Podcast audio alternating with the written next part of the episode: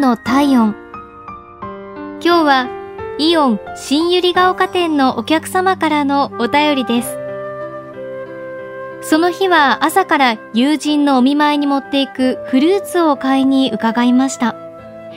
早速店内でどの詰め合わせにするか悩んでいたところ私の様子を察して店員さんが声をかけてくれました。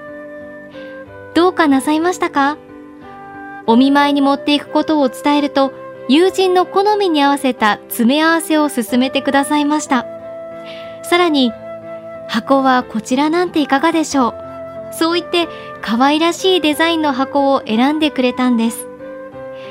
朝という時間帯品出しで忙しそうだったにもかかわらず親身になって最後まで私に付き合ってくれた店員さん。心のこもった接客をありがとうございました。おかげさまで友人は元気になりもうすぐ退院できそうです。